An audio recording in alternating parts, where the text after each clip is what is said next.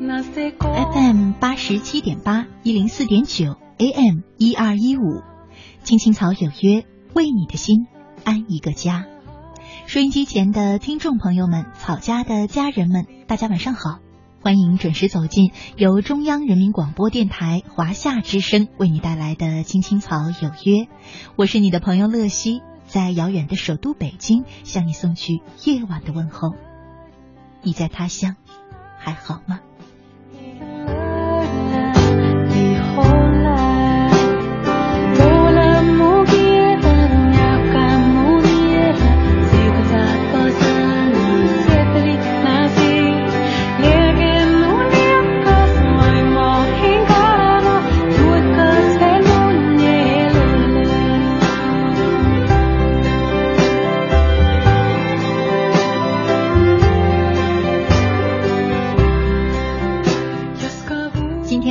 是二零一五年的八月二十七号，是星期四，和大家呢一起走进草家每周四的幸福密码。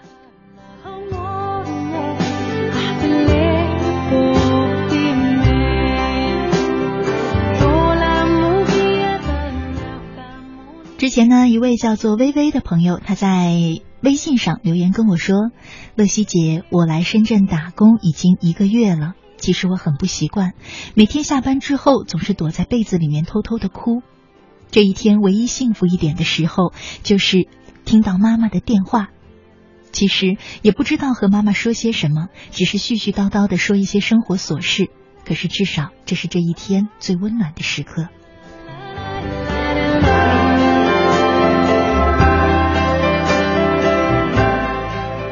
是啊，刚刚离开家到异乡打拼、工作、奋斗，最期盼的应该就是和家人通话的时光吧。可是呢，我想对微微说，希望呢，不管是你来到异乡一个月、一年还是十年，每一天你都可以如此期待妈妈的电话，因为我知道，很多时候一些事坚持的久了，或者说持续的久了吧，我们就会把它当成习惯。那种幸福感会越来越少，甚至有时候你还觉得有些厌烦。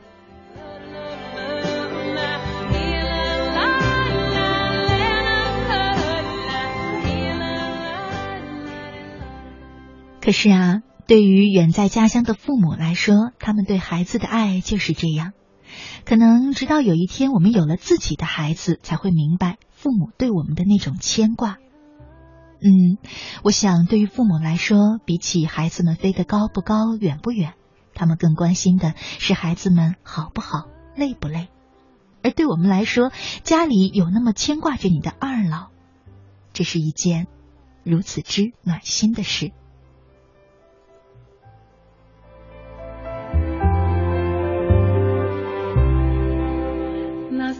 其实啊，不只是父母和子女之间。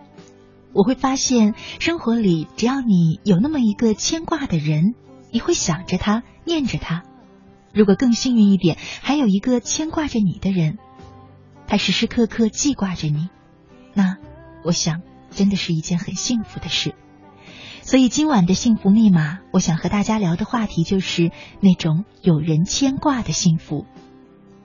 在我们节目进行的同时，欢迎收音机前的你也通过微信参与到我们的节目互动当中，说一说那种有人牵挂的幸福究竟是个什么滋味儿，说一说你最牵挂的人和那个牵挂着你的人。在我们节目进行的同时呢，你在微信当中搜索我的账号“乐西”，快乐的乐，珍惜的惜，找到我的账号加关注，直接留言给我就可以了。今晚我们的互动话题是有人牵挂的幸福，期待着你的参与。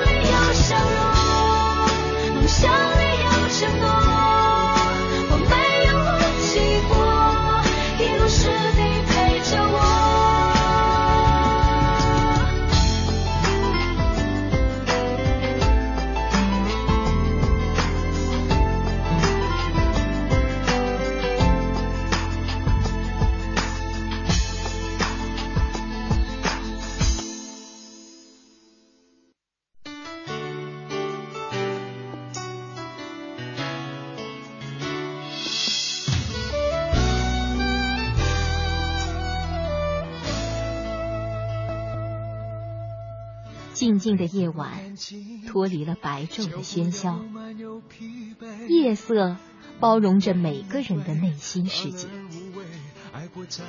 不再让夜的寂静和冷漠占据你孤独的心房，在这个繁华的城市，找到可以让自己停歇的角落。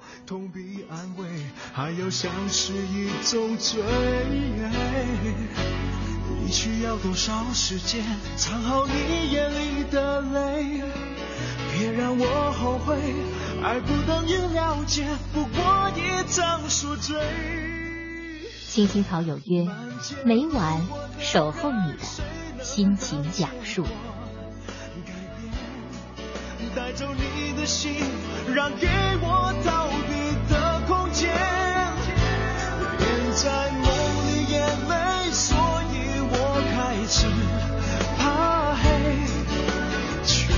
接近也，太接近，清楚的终结。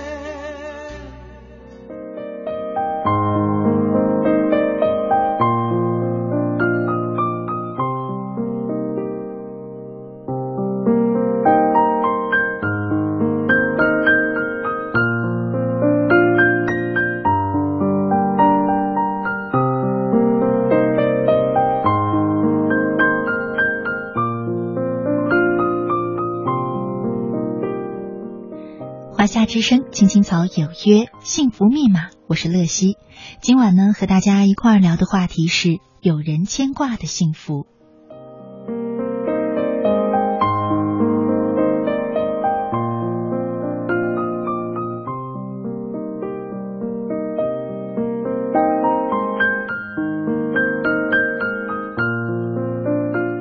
接下来的时间呢，和大家分享一篇文章《母亲的来信》。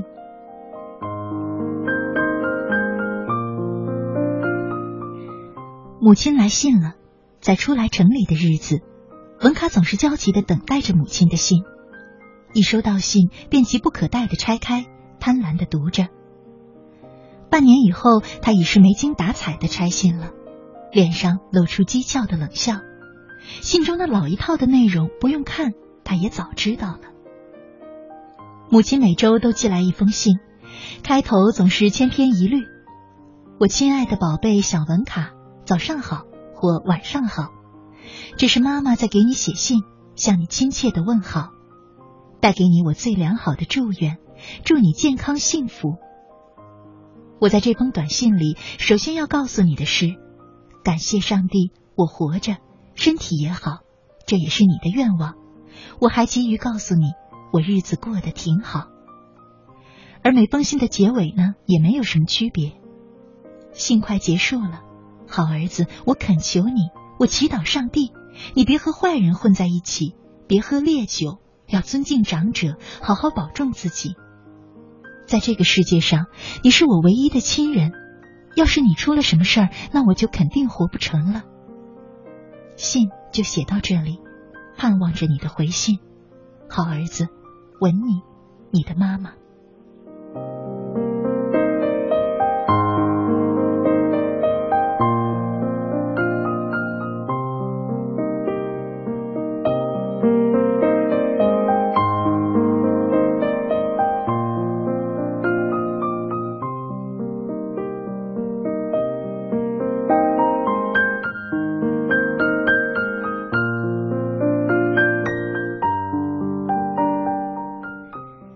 每天每一封信开头和结尾总是这样千篇一律，所以文卡每次都只读信的中间一段。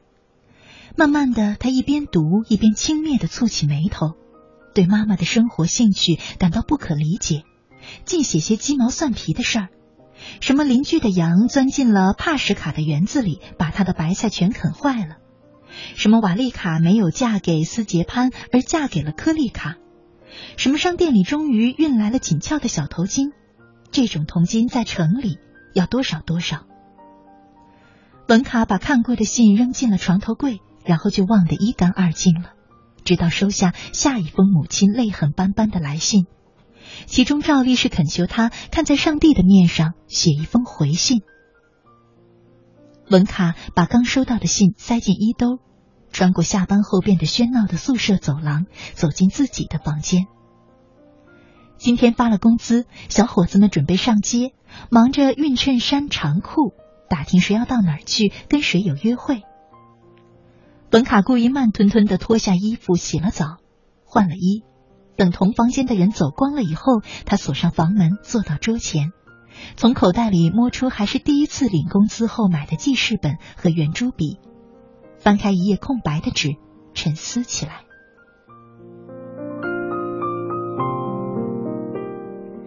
原来，在一个钟头以前，他在回宿舍的路上遇见了一位从家乡来的熟人，相互寒暄几句之后，那位老乡问了问文卡的工资和生活情况，接着就含有责备的意味，摇着头说：“你应该给母亲寄点钱去，眼看冬天就到了。”家里得请人来运木柴，又要劈又要锯。你母亲只有她那一点点的养老金，这你是知道的。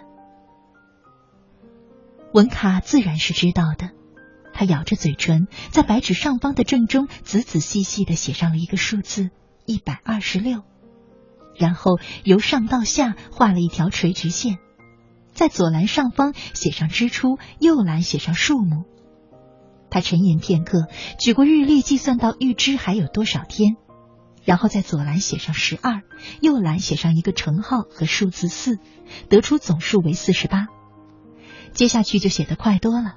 还债十，买裤子三十，储蓄二十，电影跳舞四天，一天两卢布等于八，剩余十卢布。文卡哼了一声，十卢布给母亲寄去这么个数字，真是很不像话。村里人肯定会笑话他的。他摸了摸下巴，毅然的划掉了“剩余”二字，心里叨咕着，等下次领到预支工资再给母亲寄吧。他放下了圆珠笔，把记事本揣进口袋里，伸了个懒腰。想起母亲的来信，他打着哈欠看了看表，掏出信封，拆开，抽出信纸。当他展开信纸的时候，一张三卢布的纸币轻轻飘落在他的膝上。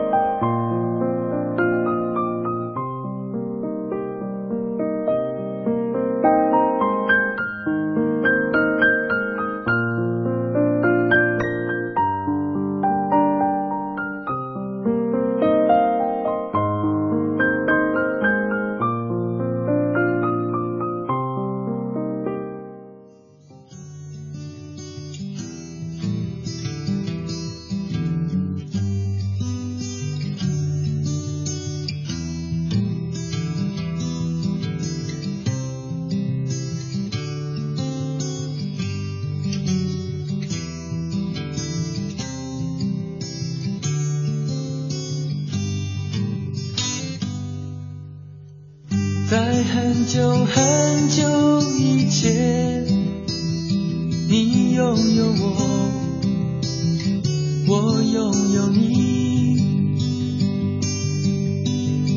在很久很久以前，你离开我，去远空翱翔。外面的世界很寂。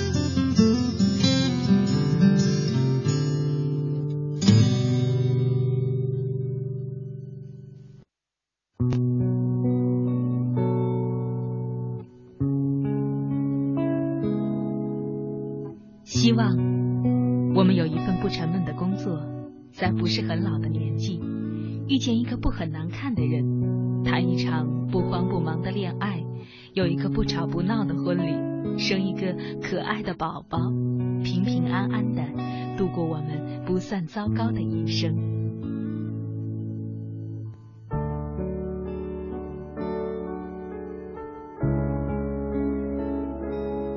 青青草有约陪伴你度过即使是平凡。却不平淡的一生。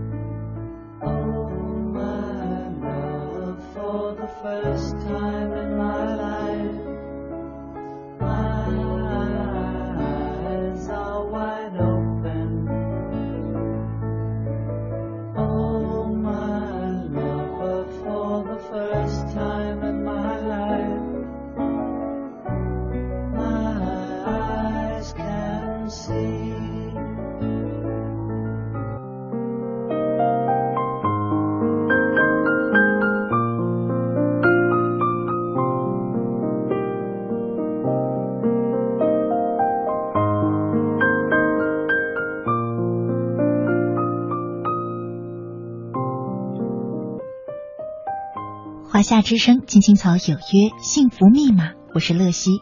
今晚和大家一块儿聊的话题是有人牵挂的幸福。在我们节目进行的同时呢，欢迎收音机前的你通过微信参与到我们的直播互动当中。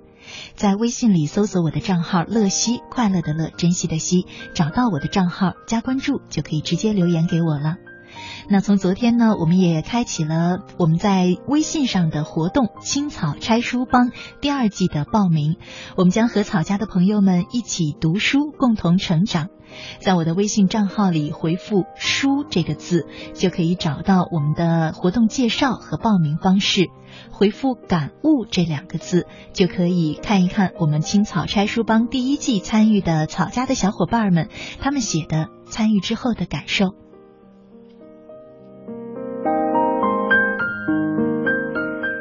当然，在今天节目直播的过程当中呢，也欢迎你通过微信账号留言来和我们互动，说一说你牵挂的人和牵挂着你的人。鬼鬼他说：“生活生活总是被人嘲讽、冷落、捉弄、瞧不起，所以一直自卑、迷茫、无奈、失落，一直在逆风行走，掩盖脆弱。很想找个人诉苦，但却不能扰人心绪。爸妈总能看出我的痛处，打电话安慰说：有什么苦说出来，哭出来就好了。爸爸会一直在电话那头倾听我放声的哭泣。”也只有在他面前，我才敢卸下伪装，坚强的痛哭，然后擦干眼泪，告诉他们我会坚强的过好每一天。父母的关爱和牵挂最真切。欢迎回来，亲爱的听众朋友，你正在收听的节目呢，是由中央人民广播电台华夏之声为你带来的《青青草有约》，我是你的朋友乐西。今天呢是周四，所以和大家走进的是草家每周四的幸福密码。我们正在聊的话题是有人牵挂的幸福。那在我们节目进行的同时呢，欢迎收音机前的你通过微信账号乐西参与到我们的直播互动当中，来说一说你牵挂的人和牵挂你的人。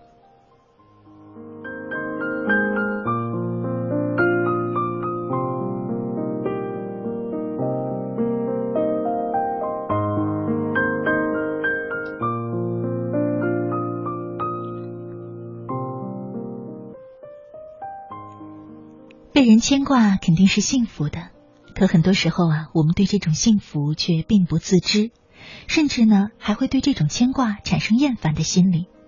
可是当我们遇到挫折和困难时，也正是这种牵挂，可能就是我们唯一的支撑、唯一的动力。有时候牵挂可能不需要太多的言语，不像电视剧剧情那样惊天动地，也许只是一封短短的信，也许只是一个未接来电。也许可能是回家后的一桌简单的饭菜，它润物细无声的滋润我们日益枯竭的心，给我们在冰冷的城市中找到属于自己的那份温暖。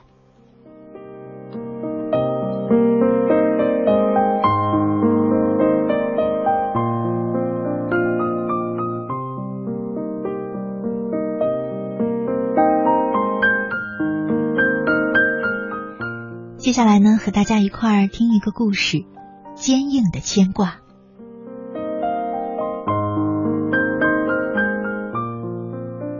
如果老汤还活着，现在也该是六十多岁的人了。我当片儿警的时候，老汤不过四十多岁，留着分头，高高大大的身材，干瘪的嘴角总爱咬着半截烟，眉头总爱拧在一起，似乎总有满腹的心事。老汤每天晚上在单位看夜，白天我常在楼群里看到老汤那悠闲的身影。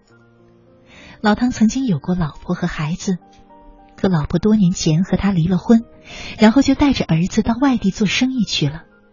从此他再也没有见过儿子的面，独自过着平淡而寂寞的日子。老汤曾多次与我谈过他与妻子之间的恩怨。其实没有根本的原则问题，都是夫妻间琐碎的积怨。我去过他家几次，两居室的单元房没什么像样的家具，唯有一对旧沙发和一个书架，给他的生活平添了几分生气。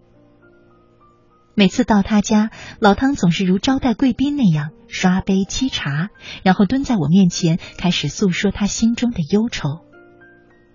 老汤絮叨的样子，很像鲁迅笔下的祥林嫂。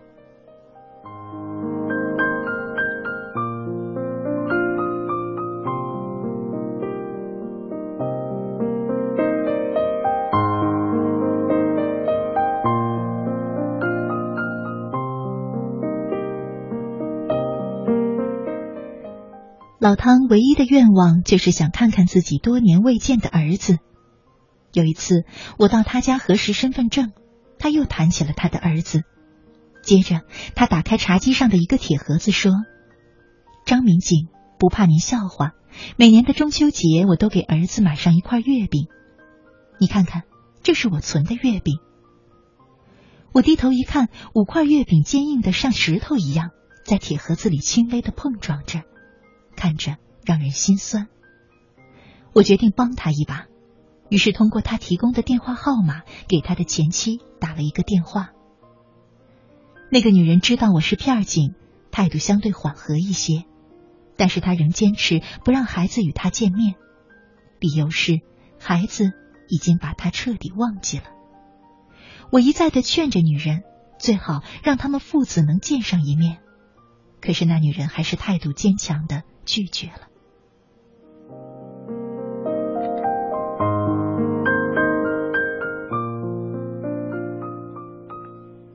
那年冬天的一个夜里，老汤出事了，他被人杀死在单位的院子里。我与刑警赶到现场的时候，看到浑身是血的老汤，仰面躺在冰冷的水泥地上。他身中十余刀，死得很惨。根据现场的分析，初步断定老汤是与盗贼搏斗的时候被杀死的。我们通知老汤的亲属来料理后事，并打电话通知了他的前妻。可是，直到老汤的遗体火化完，也未见老汤的前妻和他儿子的面儿。两个月后的一天，一个十五六岁的瘦弱男孩突然来到了派出所，自称是老汤的儿子。我接待了他，他说自己无意间从母亲与别人的谈话中得知父亲去世的消息，于是一个人偷偷的坐火车赶来。他没有别的要求，只想到父亲的家看看。我忙喊来老汤单位的领导，带着男孩到老汤生前住的那个单元。屋里基本和从前一样，只是墙上悬挂的老汤的遗像，让人感到有那么几分凄凉。男孩看到墙上父亲的遗像，看了许久，突然跪倒在地上嚎啕大哭，一边哭一边从随身的提包里。掏出一个塑料袋，呜咽着说：“爸爸，我真想您，这是我给您留下的。”我惊愕了，因为男孩手里托着的，竟也是五块干裂的月饼。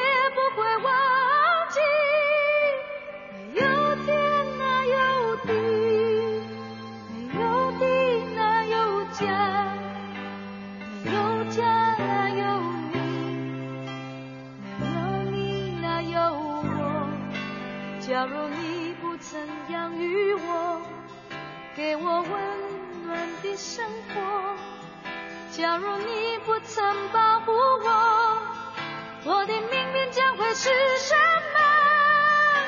是你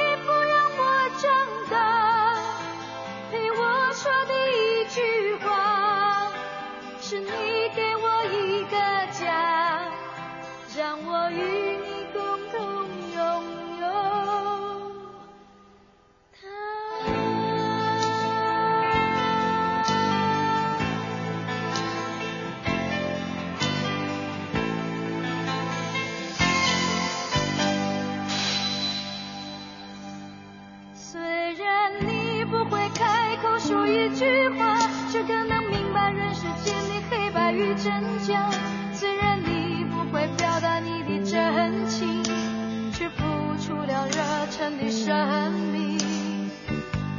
远处传来你多么熟悉的声音让我想起你多么慈祥的心灵。什么时候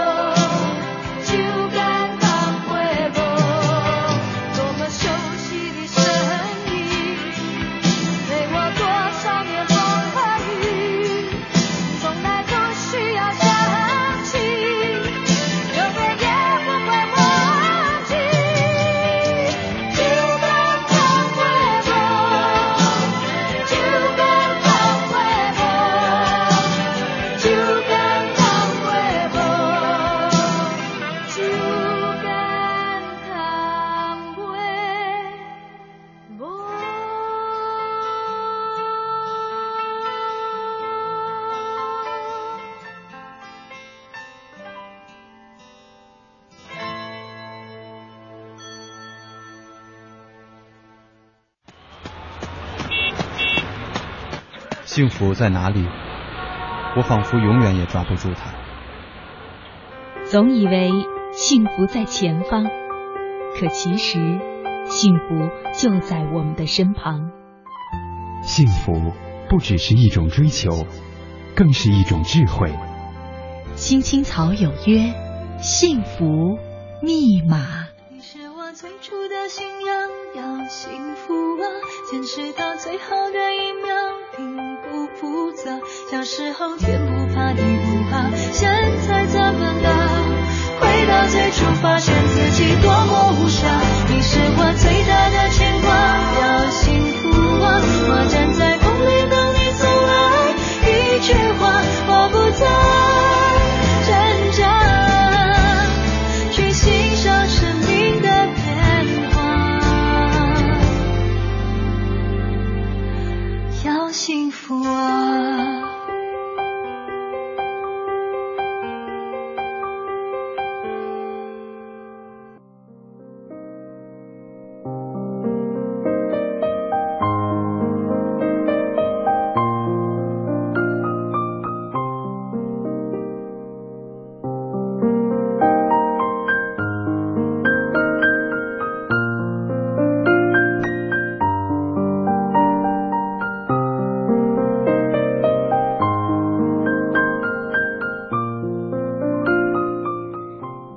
之声，青青草有约，幸福密码，我是乐西。今晚和大家一块聊的话题是有人牵挂的幸福。有人说，飞在远空的风筝和牵线人手中控制远近的那条线叫做牵挂。的确，我们对家乡就有着这样的思念，是因为那里有我们牵挂的人和牵挂我们的人。有时候，也许不是情侣，不是朋友，又或者连血缘关系都没有。两个人之间也会有那种彼此的牵挂，而这种关系有多么的微妙，最后也都会变成亲情。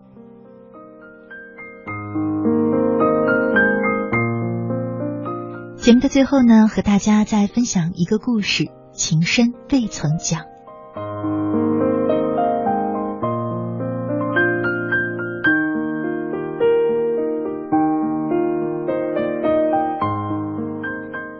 许一飞在六岁之前不叫许一飞，叫陈一飞。六岁之前的陈一飞和一个叫陈志豪的人住在乡下一幢旧宅院里。虽然是个小人儿，却懂得谁最疼他。他跟陈志豪亲，整天黏在一起。睡觉时是睡在陈志豪怀里，醒着时是陈志豪的小尾巴。陈志豪把他架在肩上坐飞机。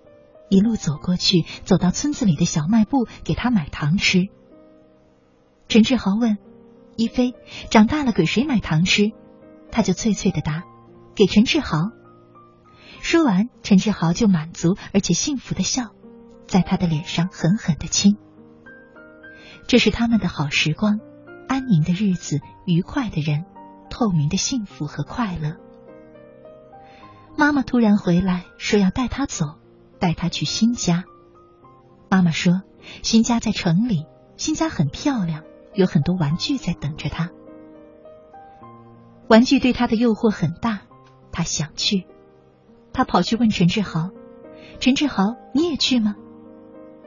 妈妈说：“陈叔，以后一飞和您家再也没有什么瓜葛了，希望您也不要去打扰我们的生活。”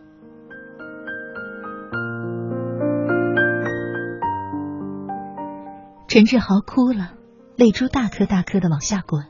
沿着他古铜色的脸庞，陈一飞从来没见过陈志豪哭，他被吓坏了，一边哭一边说：“陈志豪，我要和你在一起。”但最终他还是被妈妈强行抱走了。他改了姓，姓许。他问妈妈为什么要姓许呢？妈妈说：“你本来就是许家的孩子。”他被妈妈领着去叫人，叫一个满脸络腮胡的男人爸爸，叫一对满脸皱纹的老夫妇爷爷奶奶。他们的眼睛齐刷刷的射向他。好一会儿之后，那对老夫妇说：“像，太像了，强的鼻子眼睛，跟他爸一个模子刻出来的，是我们许家的孩子。”他们的脸上堆上了笑，对他伸出手说：“来，一飞。”许一飞扭头就往外跑，一边跑一边叫：“我要陈志豪，陈志豪才是我爷爷。”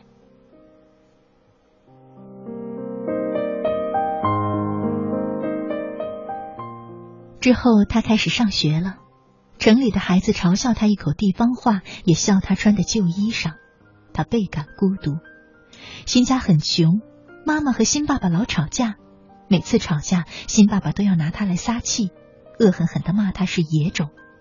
妈妈扑上去和新爸爸拼命，披头散发的哭着说：“如果不是你的种，我会落得这种下场吗？”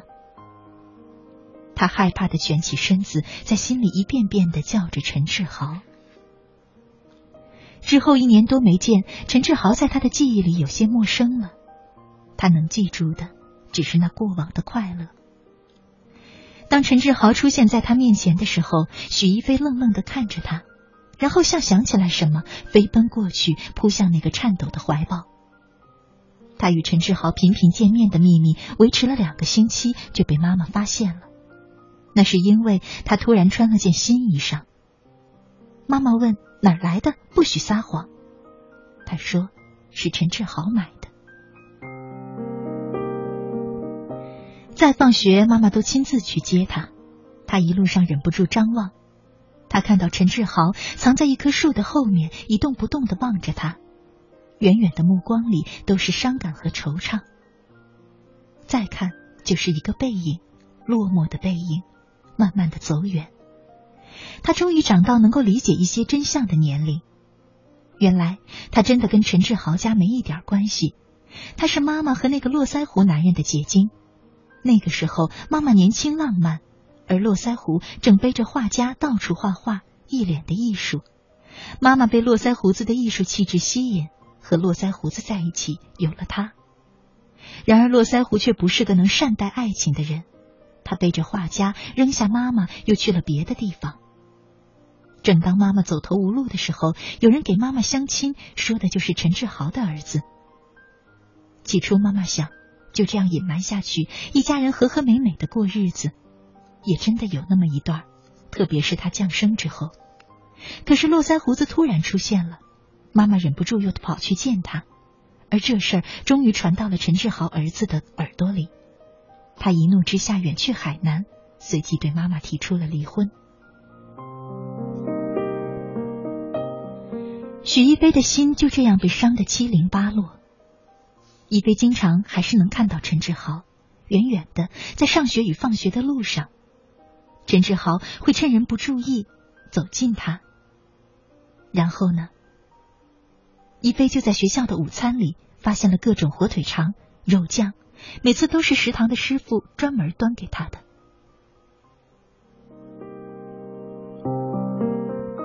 再遇到陈志豪，陈志豪正在弯腰捡垃圾，看到他一脸惊喜的叫：“一飞！”他冷冷的说：“陈志豪，我不要再吃你的火腿肠和肉酱，我不是你家的孩子，我不想再见到你。”说完，他也不听陈志豪说，扭头就跑。一口气跑了一站多路，才停下来喘气。之后的日子，妈妈和络腮胡子离了婚，带着他单过，日子越发艰难起来。妈妈甚至不想让他再念书了。可一个星期后，妈妈却拿出一沓钱，让他重回学校。而这钱的秘密也是偶然被他发现的。那一天，他中途返回取东西，却在家门口看到了陈志豪。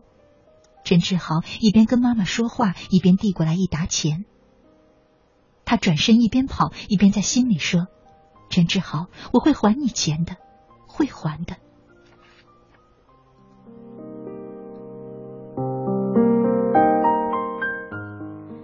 妈妈有次有意无意的谈起陈志豪，说他卖掉了乡下的老宅子，搬到城里来住了，说他跟海南的儿子翻脸了，他们好长时间不来往了。一飞的心就这么很痛很痛的揪了揪。这么些年来，陈志豪可一直没有离开过自己。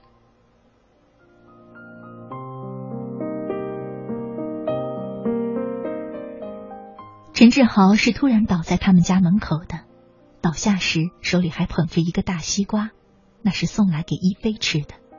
是邻居的叫声惊动了屋里的一菲。天气热，他关在空调的房内看电视，而这个时候他已被一所重点大学录取了。邻居们说，这老人肯定是中暑了，他们七手八脚的搀着陈志豪，他阻挡了，他要一个人抱着他，像小时候他抱着自己的那样。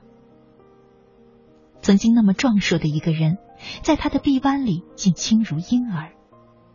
他对他哭着说：“陈志豪，你不可以有事。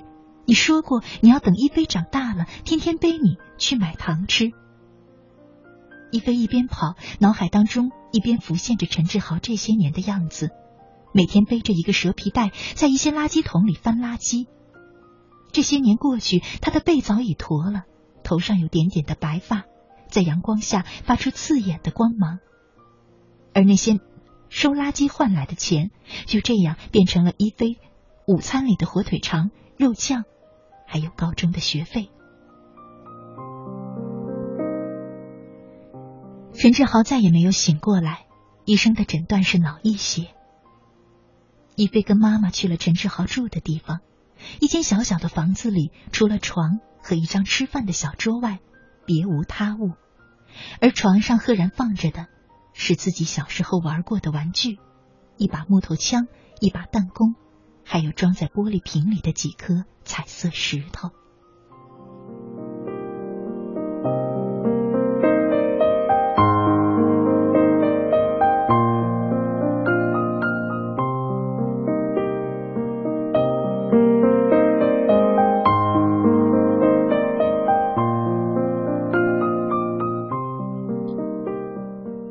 北京时间二十二点五十九分，今晚的《青青草有约》就要在这里和你说再见了。乐西在首都北京，祝你晚安，好梦。